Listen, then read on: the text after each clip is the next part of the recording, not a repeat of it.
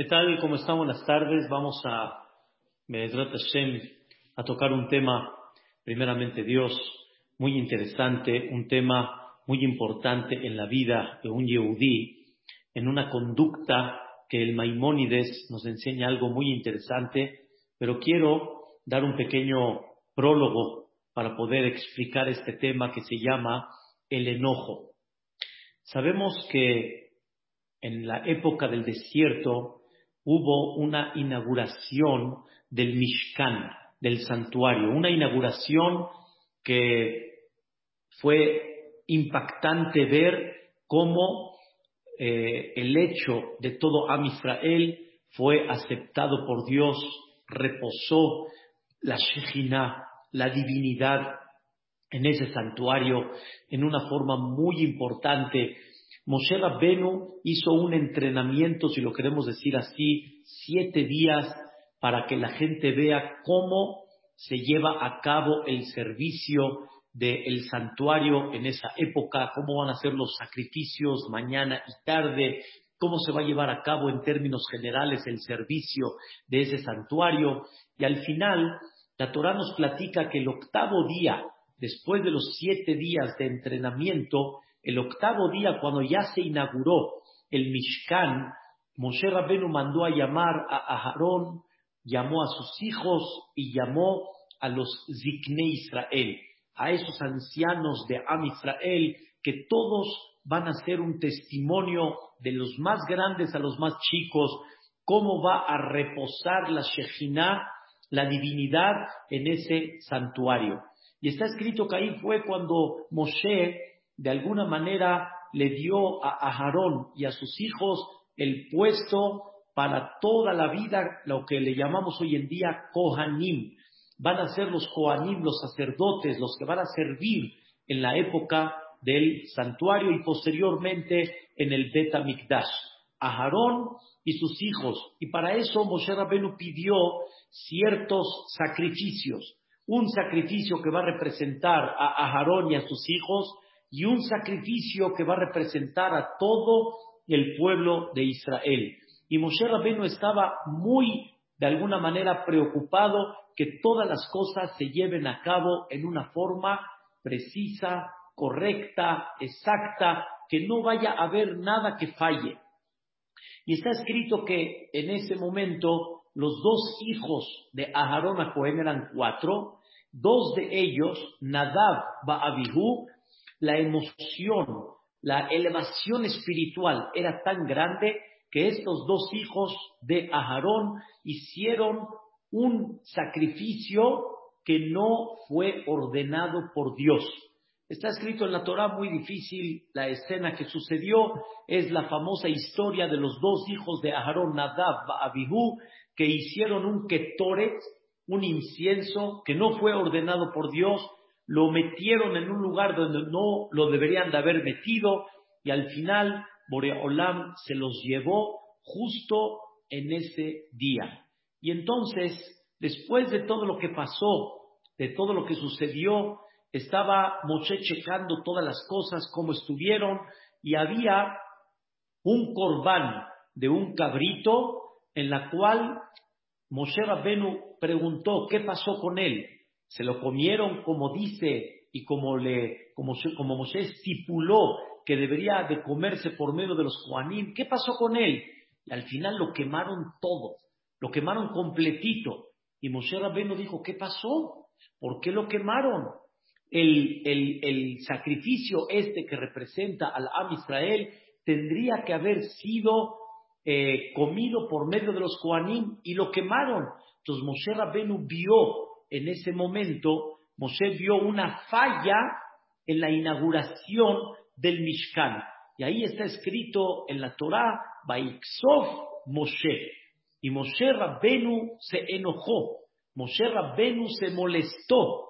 Se molestó porque no comieron ese sacrificio, sino lo quemaron de forma completa.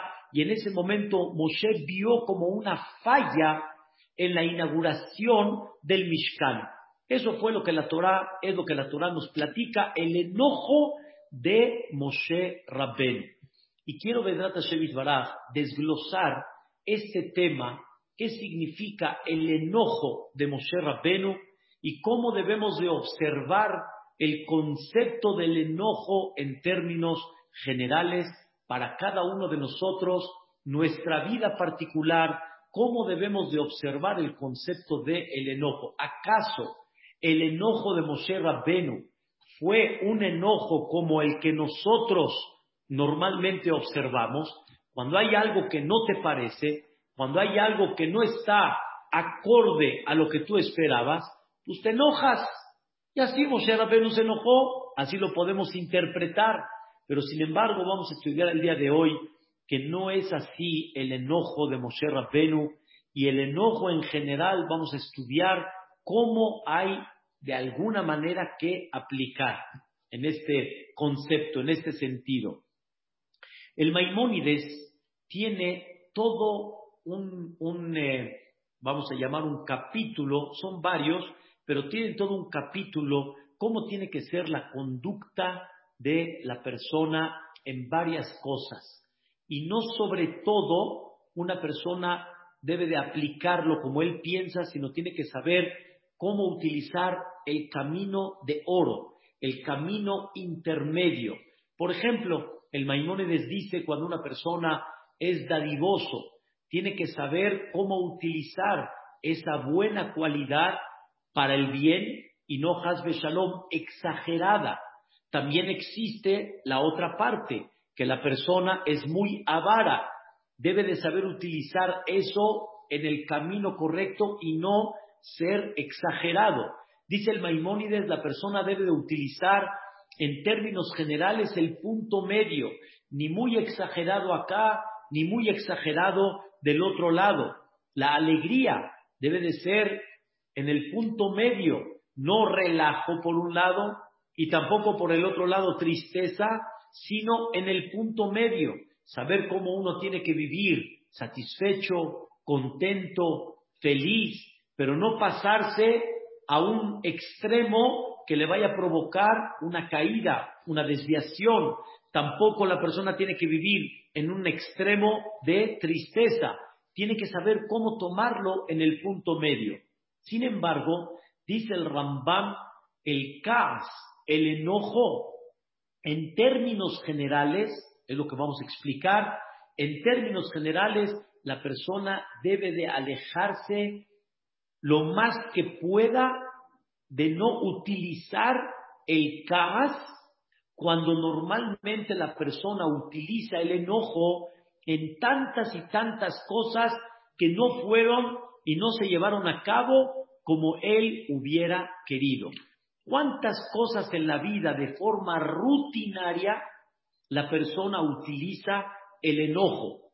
Y el enojo significa algo que no te pareció, algo que no estuvo acorde como tú quisiste y te enojas. Y al enojarte, escuchen bien, pierdes normalmente en muchas ocasiones, pierdes el control.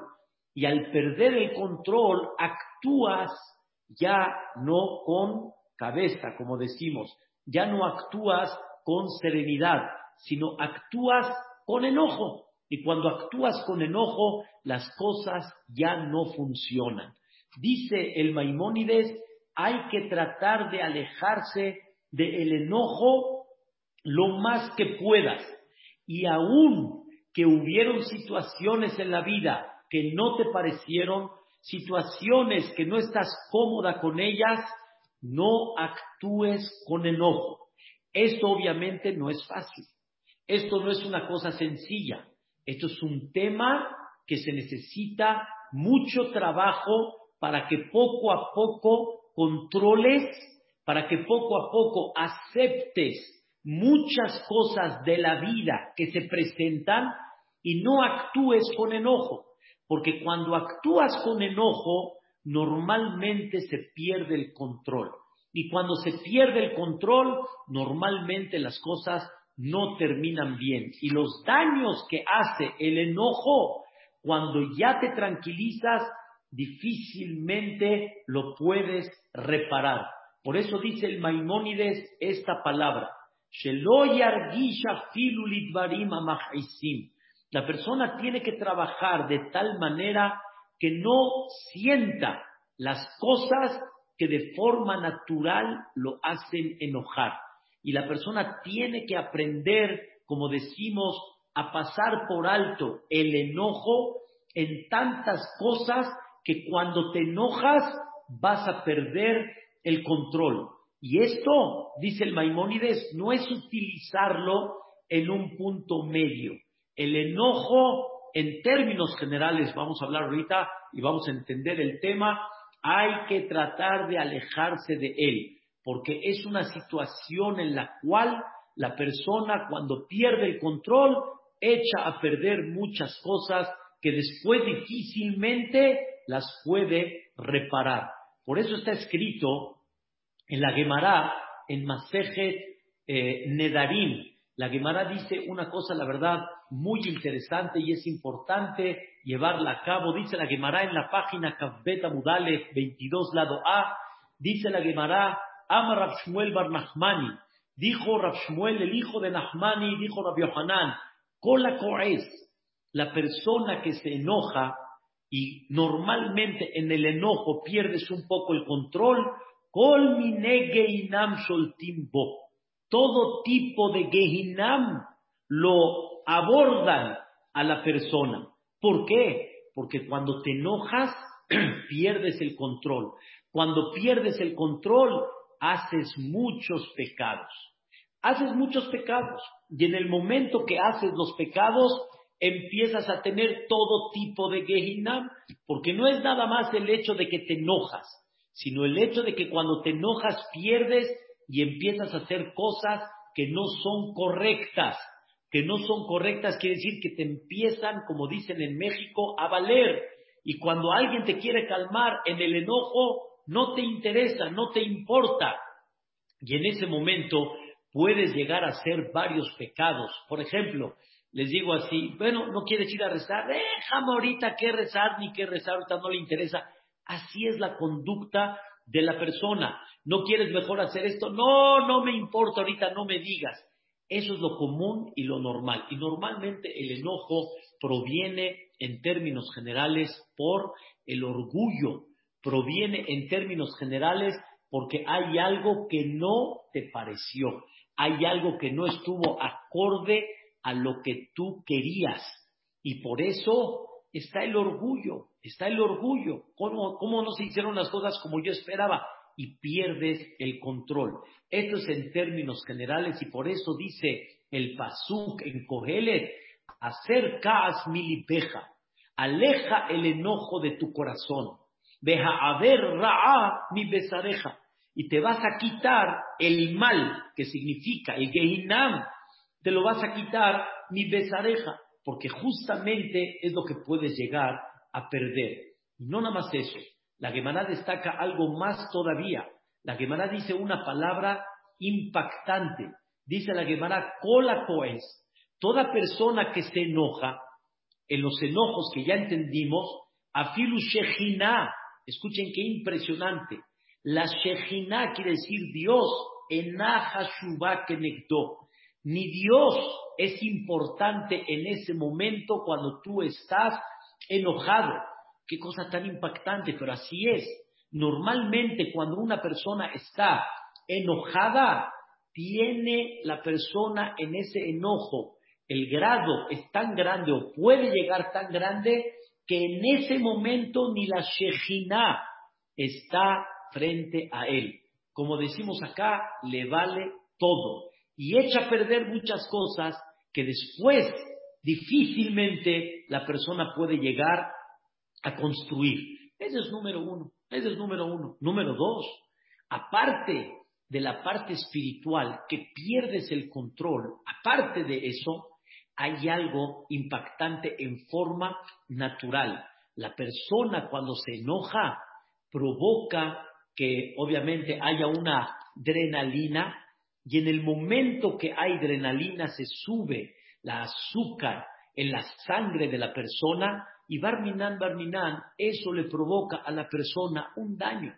Normalmente cuando una persona se enoja, deja el enojo una huella, un daño en su cuerpo, deja una huella y esa huella que deja no es bueno. Jabal, lástima de que la persona por medio de ese enojo deje una huella que le puede llegar a provocar en un futuro un daño mamash en la salud de la persona.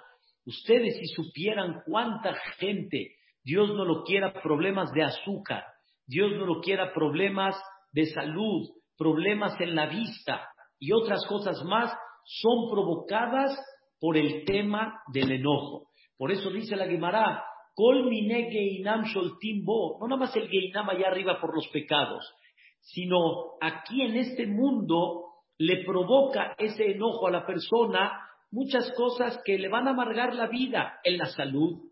Y aparte de eso, no nada más en la salud, sino aún los de su casa no lo soportan por eso.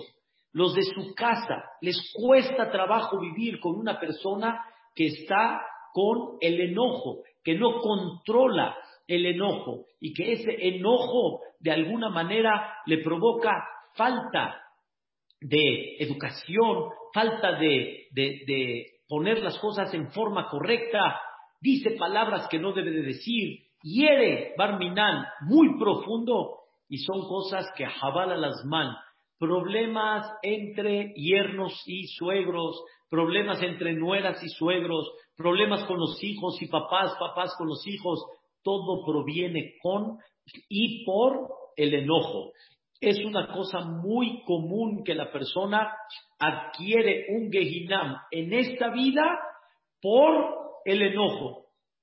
¿Y qué ganó con todo eso? Una persona piensa que sus hijos lo aguantan y no es verdad. Los hijos se alejan cuando saben que el papá tiene o la mamá tiene ese sentimiento o tiene ese concepto de enojo. ¿Y cuánto hay que tener precaución y cuidado de eso? ¿Cuántos Shalom Bait no se han dañado por el concepto del enojo? Un pleito por medio del enojo es suficiente para que llegue a destruir muchas cosas.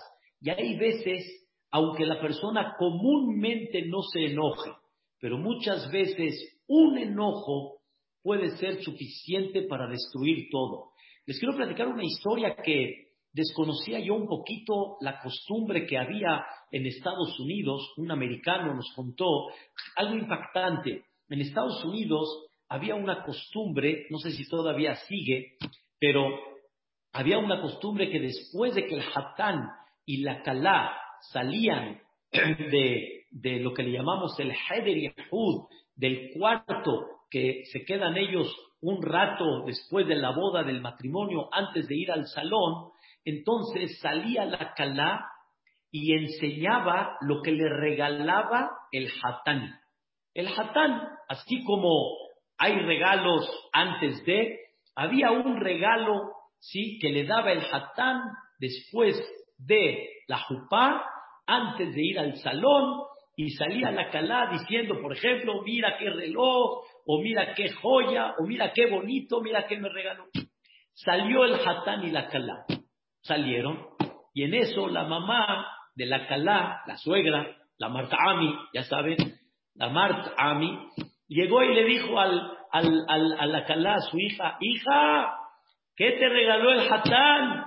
Delante de todos. ¿Qué te regaló el hatán? Y la calá le dijo a su mamá, nada. ¿Cómo que qué me regaló?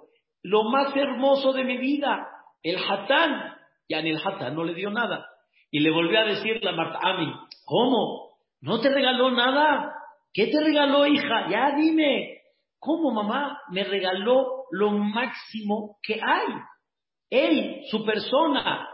Y entonces en lo que la mamá la tercera vez, ahí el hatán ya contestó. El hatán dijo, ¿le importa mucho que él le regale a su hija en este momento? Y la suegra, ¿qué creen que le contestó? Claro, claro que sí. Y el hatán empezó a hervir y entonces le contestó a la suegra. La suegra hirvió más, le contestó al yerno. Y ya entienden cómo terminó esa escena. ¿El día de qué? El día de la boda. No mojarán. No mojarán. Un enojo uno, nada más. Apenas estamos entrando en la jupá, un enojo. ¿Y qué creen? Dicen los libros sagrados, en los momentos más alegres, en los momentos que hay tanta alegría, Dios pone la prueba, más bien dicho, le permite al Yetzer así como se oye, poner pruebas para que esa alegría no esté tan abierta. Porque cuando hay alegría, se abren las puertas del cielo. Acuérdense, una vez platicamos el tema en Purim. Cuando uno está alegre, está abierto. Cuando uno está triste, ¿cómo está uno? Apachurrado. Cuando uno está triste, se cierran las puertas del cielo. Cuando uno está contento, se abren las puertas del cielo. ¿Qué tan importante es que una persona, en esos momentos de alegría, ¿sí? están las puertas del cielo tan abiertas y por eso está escrito que el Hatán y la Kalá bendicen al público. Aparte la realidad de que ellos tienen una Shejina muy especial, independientemente su alegría es tan grande que por eso lo que saquen de su boca tiene mucha fuerza, tiene mucha energía. Pero viene el Satanás y empieza a meter detalles para poner nerviosa a la persona. El fotógrafo no ha llegado. El Shrab no está listo. El este está así. O sea, detalles de alguna manera para poner nervio. Y debemos de tener mucha precaución de Hazbe Shalom, no entrar en caos. Repito, ¿qué es entrar en caos? Entrar en un enojo que pierdes el control. Y al perder el control, desgraciadamente, se, se se va de las manos muchas cosas y las cosas después muy difícil hay veces poder repararlas. Y quiero explicar algo interesante. Quiero explicar algo interesante. Hay algo, la verdad, muy, muy importante. Entonces, es lo que dijo Shelomo Amelech. Shelomo Amelech dice, hacer mi libeja, quítate el caas de tu, de tu este, corazón y te vas a quitar muchos problemas de la vida. Te vas a quitar muchos problemas de la vida. Sin embargo, quiero decirles algo interesante. Está escrito en, eh, en, eh, este en Amelech, dice algo, la verdad, muy interesante.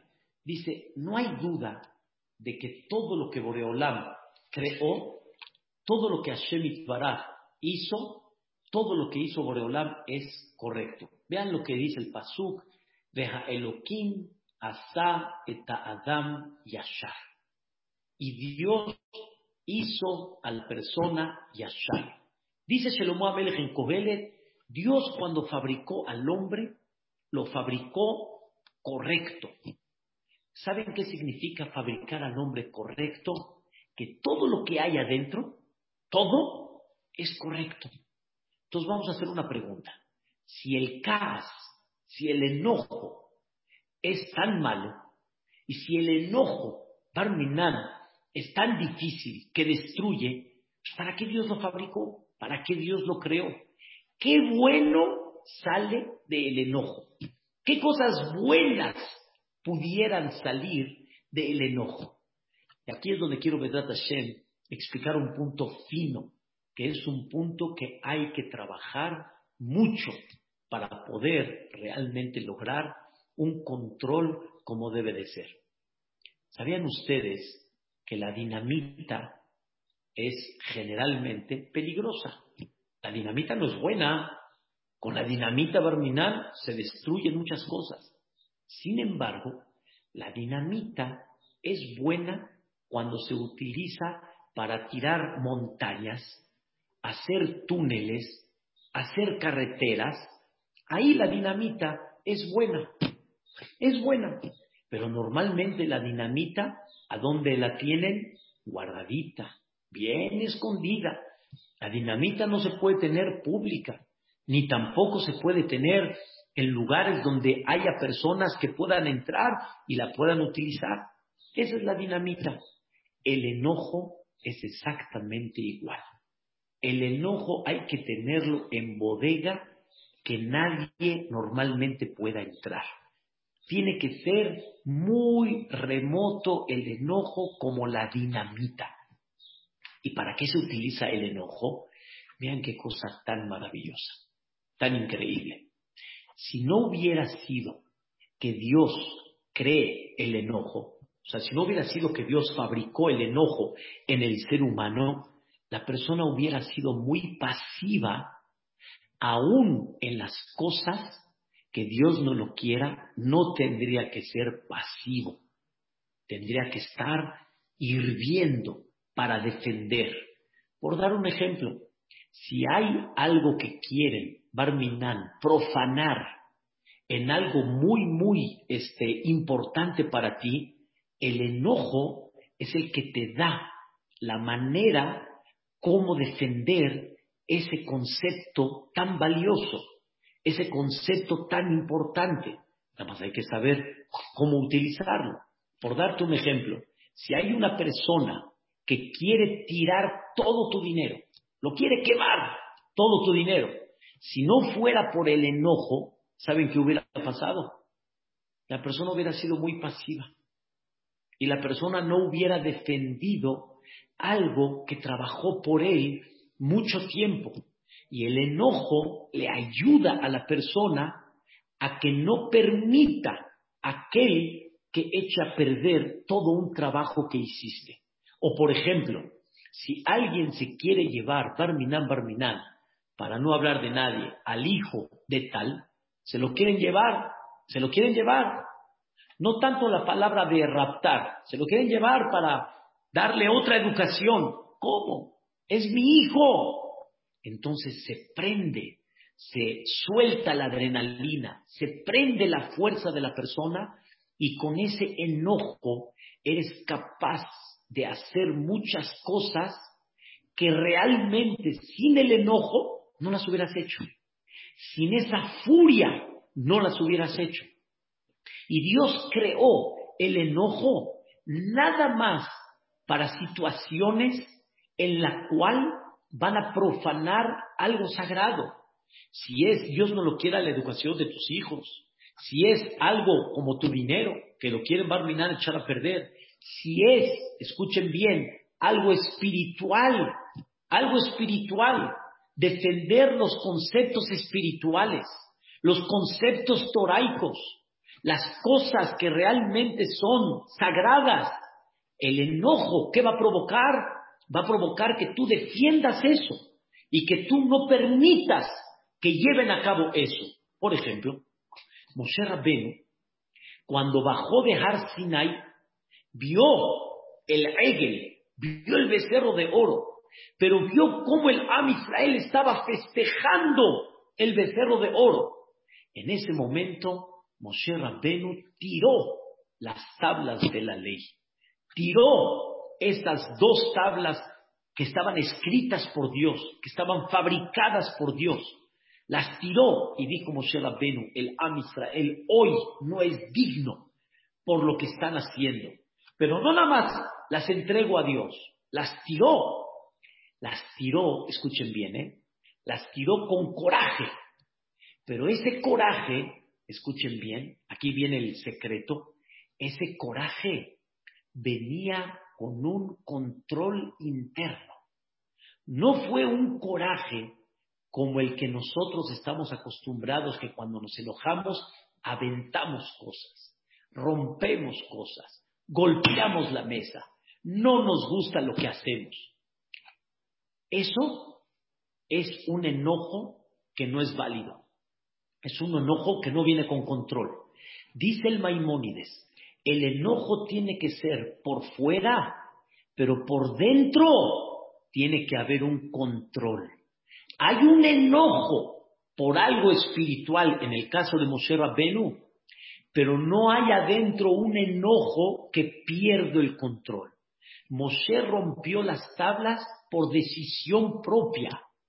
Fue un enojo que le dio el valor a Moshe Rabbenu de tirar las tablas. ¿Y qué creen? Dios le dijo a Moshe Rabbenu, Yeshar Koyach. Yeshar Koyach quiere decir Hazaku Baruch. Muy bien lo que hiciste. O sea, Moshe estaba esperando si lo que hizo tiene autorización divina o no, pero lo hizo con conciencia. No perdió el control. Ustedes pueden llegar a tener un enojo por algo muy valioso, pero la idea es no perder el control. O sea, imagínense ustedes que una persona por la dinamita hasta le gustó ¡pum! ¡pum! ¡pum! Y entonces le gusta a la persona el ¡pum! Espérate, si te pasas de la cuenta, tiras el edificio, papacito. Si te pasas de la cuenta, vas a echar a perder toda la carretera. Aquí no es qué padre se ve. Aquí es con calma, con tranquilidad. No te pases de la cuenta. ¿Y eso de qué depende? De un control. Que no pierdas el control. Sale que el enojo tiene de alguna manera una, una parte positiva que es nada más para defender valores, defender cosas muy importantes, pero no Hasbe Shalom perdiendo el control. Entonces, ¿de qué hablamos antes? El enojo de rutina que tenemos nosotros, que no vale la pena y que jabala las manos. Normalmente, si tú tienes un enojo con control, número uno, ya no te vas a enojar por tantas cosas que realmente no valen la pena. Como explicábamos ayer en la clase, te elevas y empiezas a entender que hay cosas que se pueden corregir de una forma tranquila y amable. Si supieran, señoras, cuántas cosas con palabras, bonito, humildemente, tranquilo, lo podemos arreglar. ¿Y saben por qué muchas cosas no se arreglan? Por el enojo, por actuar con enojo y esas no son formas, y esas no son maneras. Hay gente que creen, hay gente que hasta dice, ¿por qué le voy a pagar si la manera como me lo pidió no es manera correcta? Me indignó, me insultó. Todo se hubiera corregido en una forma más tranquila. El enojo en términos generales hay que alejarlo. Y normalmente estamos hablando del enojo que te quita el control. Díganme la verdad, cuando hay algo que sus hijos no hicieron correctamente. No lo hicieron. No lo hicieron correctamente. Y se enojan. Nos enojamos todos. Como actúas, como lo regañas, es la manera correcta o pierdes el control.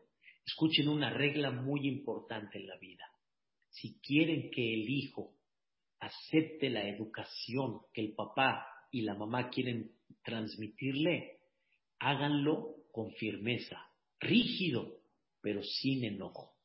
Cuando el hijo percibe que el papá o la mamá pierden el control, no está el hijo siendo educado. El hijo ya no se educa, el hijo se, atrofia y el hijo no gana nada. Ese es el, ese es el tema. Contó un rab llamado Aaron Levy, es un conferencista muy importante hoy en día en Eretz Israel de Baalet Shuvah, una, una gran personalidad. Contó que hace muchos años estaba sentado él en el camión y en eso entró, el camión ya estaba lleno, y entró una señora embarazada, se veía que ya estaba bastante avanzada, y la señora no tenía dónde sentarse, y en eso el, el hajam, Aharon Levi, se para y le dice a la señora, por favor, siéntese, le da su lugar, siéntese. Y le dijo, no, no, no, no, no, no, yo voy a ir con estos jóvenes, seguramente ellos están más chicos, se puede uno encimar con el otro y ahí me voy a sentar. Dijo, está bien, pero de veras, de corazón se lo estoy dando, no se preocupe. Fue con, la, la señora fue con estos jovencitos, ¿qué creen? Fue con los jovencitos y en eso los jovencitos ni la miraron, ni la miraron. Y ella les dijo, les molesta arrimarse y yo me siento con ustedes? En ese momento los niños le dijeron, Mapiton, ¿por qué? Dice, pagamos cada uno un boleto para que nos toque a cada uno un asiento. El Jajam Aaron Levi está viendo esa descaradez y él empezó a hervir. ¿Qué quería hacerle a los jóvenes? Los quería matar. Los quería matar. Y en ese momento le dice la señora a los jóvenes, ¿qué están leyendo? Y los jóvenes le dicen a la señora, ¿y a ti qué? a ti qué? ¿Y a ti qué te importa? ¿Qué estamos leyendo? Uh, el jajam ya estaba por hacerlos, como dicen, pedacitos y trocitos. Y el jajam, acercándose a los jóvenes, le dice a la señora, por favor, yo te doy mi asiento, sé que lo necesitas. La señora vuelve a insistir, no, déjame, yo ahorita me las arreglo. Y en ese momento le dice la señora a los, a los jóvenes, yo me imagino que han de tener un día ya cansado, se pararon temprano, seguramente ya están un poquito hartos de las clases, ya quieren ahorita ustedes un relax. Y empezó a platicar con ellos y en eso ellos la voltean a ver como que, ojo, ahora sí estamos hablando el mismo idioma. Y en unos minutos le dijo uno al otro, vamos a arrimarnos, deja que se siente, seguimos platicando. Y así, escuchen bien, así todo el camino hasta que la señora bajó y los niños y los jóvenes se despidieron de ella, vete bonito, que bate bonito. La paciencia de la señora, la dulzura de la señora en ese momento hizo un cambio.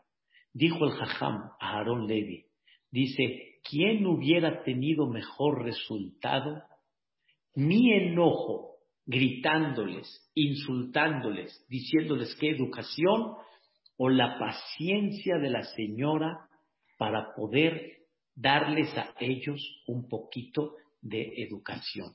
Entiendan, señoras, con enojo no vamos a lograr mucho. Actuar con enojo menos. Y cuando ya estamos con el enojo, podemos decir cosas que ya son irreparables. Y aparte no vamos a avanzar en la vida.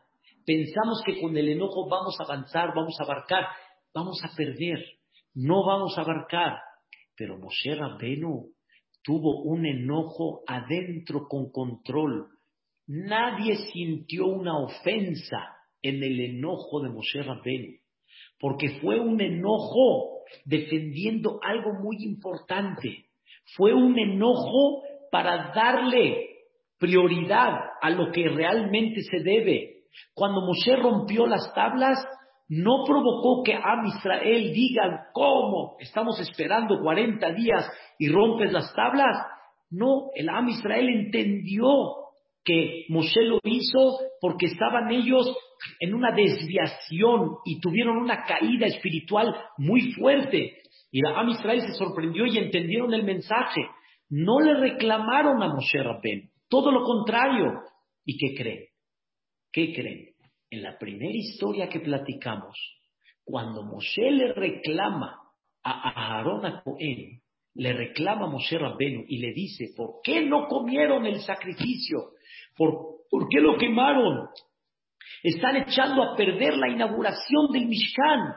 Normalmente cuando uno está enojado, lo que le digas no le importa, no acepta, está enojado, él está con, con el punto en la cual no está de acuerdo con lo que sucedió.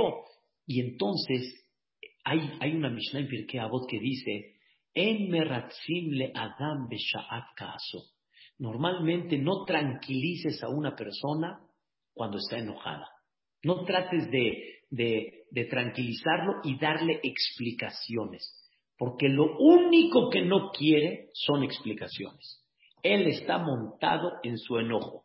Hace dos semanas estaba platicando con una persona y le estaba explicando sobre un tema que él estaba enojado. Me dice, tengo mucho coraje porque en vez de que entiendas lo que estoy diciendo, lo estás defendiendo.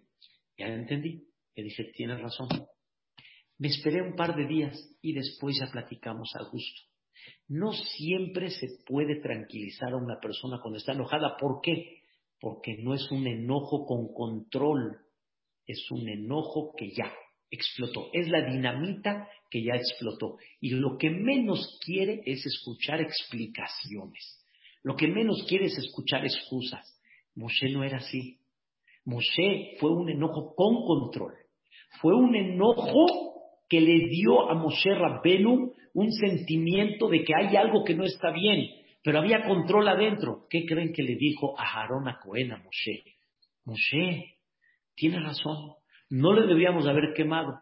pero creo que en esta situación que fallecieron los dos hijos de Aharón, ya no podíamos comer el corbán. ¿Qué creen que le dijo Moshe a Aharón? Dice el pastor, Vaishma Moshe, escuchó Moshe y dijo, tiene razón, me equivoqué. Ese es un enojo con control, que está enojado por un concepto muy importante, pero por otro lado, adentro hay un control que estoy dispuesto a escuchar. No me enojé sin control. El enojo fue para no estar pasivo, como explicamos. El enojo fue para poner en orden el lugar. Pero ¿qué creen? En ese momento, Moshe Rabbenu escuchó lo que dijo Aarón y dijo, tienes razón, reconozco que me equivoqué, perdón que me enojé, estuvo mal de mi parte. Estuvo mal de mi parte. Hagan de cuenta que de repente se llevan un Sefer Torah y la persona dice, ¿cómo se llevaron un Sefer Torah? Y escucha, ya entendió, ya, se calma, tranquilo. Papá, ¿te puedo explicar qué fue lo que pasó? Sí, hijo. Hay gente que dice, no quiero explicaciones. A mí no me importa lo que tú pienses. Tú eres un no sé qué. Perdiste el control. Al perder el control no tuviste éxito y no avanzaste lo que hubieras querido avanzar.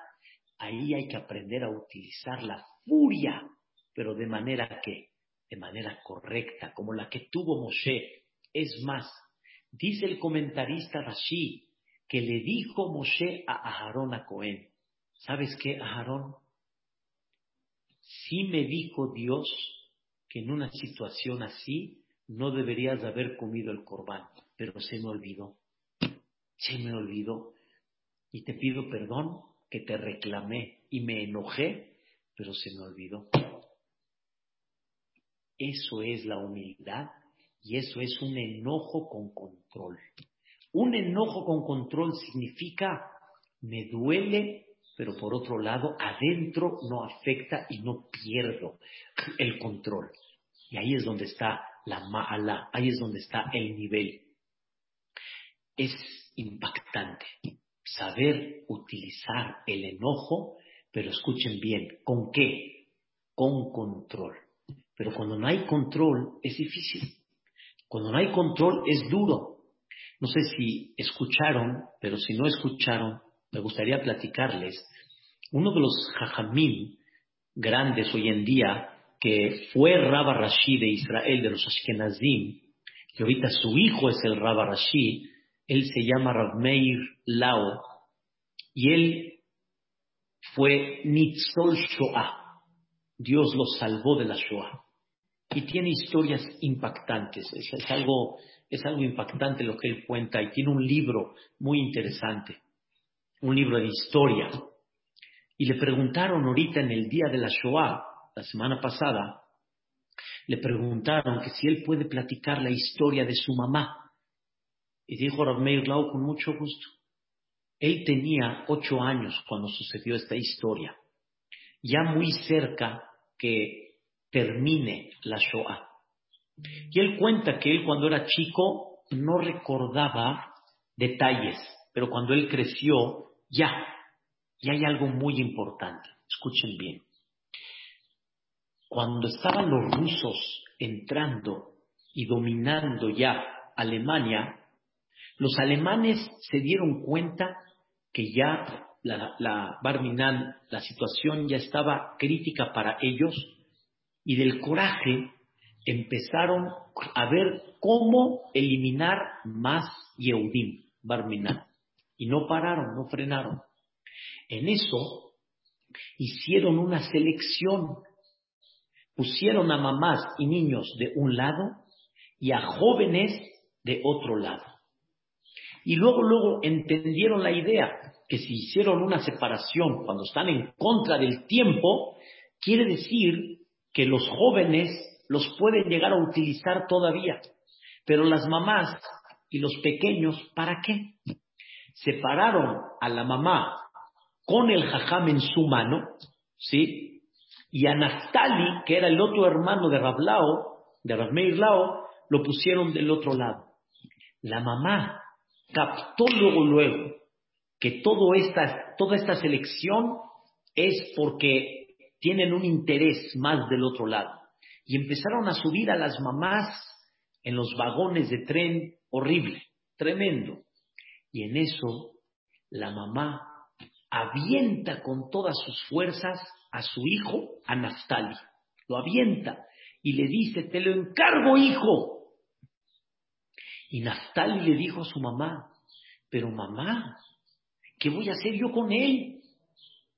Y en eso, la mamá nada más mirándolos y haciéndoles esto, nada más. Y desde la ventana pudieron ver. Rameir contó la semana pasada que él fue muy difícil y no entendió la actitud de su mamá en ese momento. ¿Por qué me abandona si yo quiero estar con mami?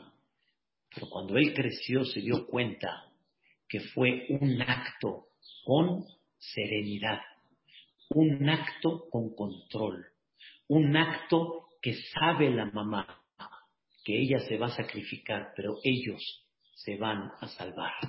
Y el futuro va a estar en el crecimiento de ellos. Fue la visión de la mamá, la visión de alguien con ya mucho más, se dice en hebreo, Ishubadat. Ishubadat quiere decir no perdió el control, el control lo tenía en la mano y supo cómo actuar en ese momento. Esto, queridos hermanos, es el, el secreto del control que debemos de tener. Hay que saber que en la mayoría de los casos no hay que utilizar el enojo. Y en los pocos casos que sí hay que utilizarlo por conceptos muy importantes, no hay que perder el control por dentro. Si tú ves que uno de tus hijos está haciendo algo fatal, algo que no debe, utiliza tu enojo, pero con control adentro. Cuando lo utilizas perdiendo el control, el hijo no va a recibir el mensaje que tú quieres que él reciba. Y eso es lo que debemos de esperar de todos nosotros.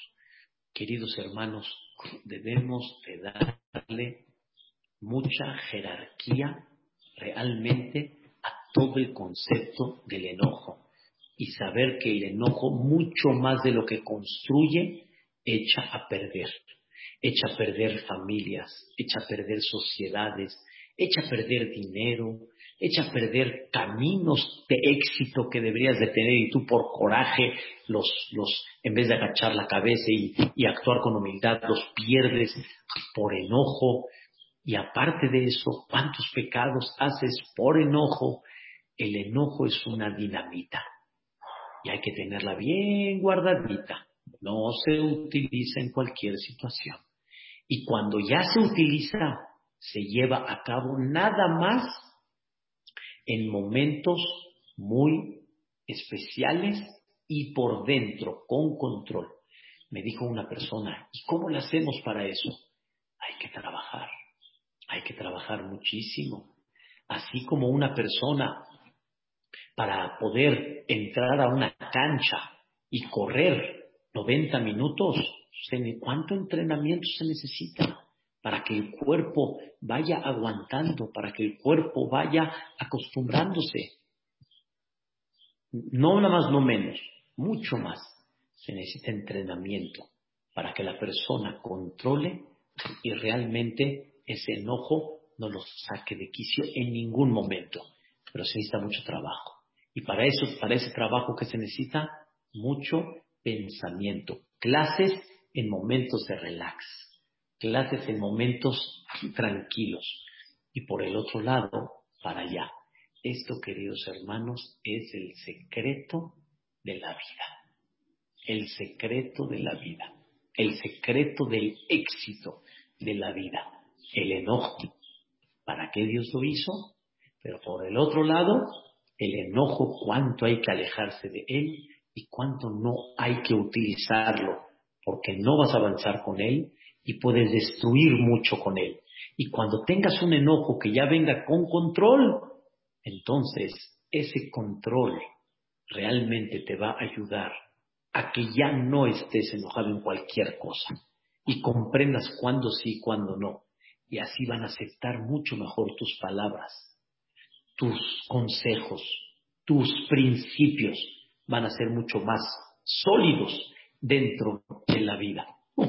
Es una gran labor, un gran trabajo, pero hay que echarle muchas ganas para eso. Y hay que quitarse mucha soberbia para no estar enojado de cualquier cosa. Por eso dicen que el matrimonio es la mejor escuela para controlar todo esto. Porque en términos generales, ahí es cuando viene. Si es la esposa te hizo enojar, si es la situación, si es la suegra, si es el dinero, si son los hijos, si es... Hay que tener mucha paciencia, mucha paciencia. Y eso se llama sablanut, sablanut, cargar. ¿Saben qué es sablanut? Cargar, cargar con el problema, cargar con el tema, pensar mucho y saber que muchas cosas puedes corregir sin enojo, sin enojo. Y si necesitas aplicar el enojo para que se, se ponga ya y que aprenda con control adentro, no hazle shalom, perdiendo el control. Que Dios nos bendiga, que por medio de este control evitemos tantas cosas que por medio del enojo después no podamos corregir. Saludos a todos y bonita tarde, Hashem. Pásela bonito. El que se enoja pierde. El que se enoja pierde. Pierde, pierde. Así decía Dios mío, el que se enoja pierde. El que no se enoja pierde. No gana, pierde. Esa es la realidad. Una pregunta.